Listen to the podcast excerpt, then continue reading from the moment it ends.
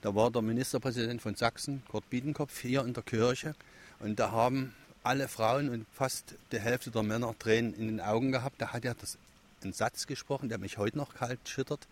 Wenn ich eure Kirche sehe, dann weiß ich, wie schön die Frauenkirche wird in Dresden.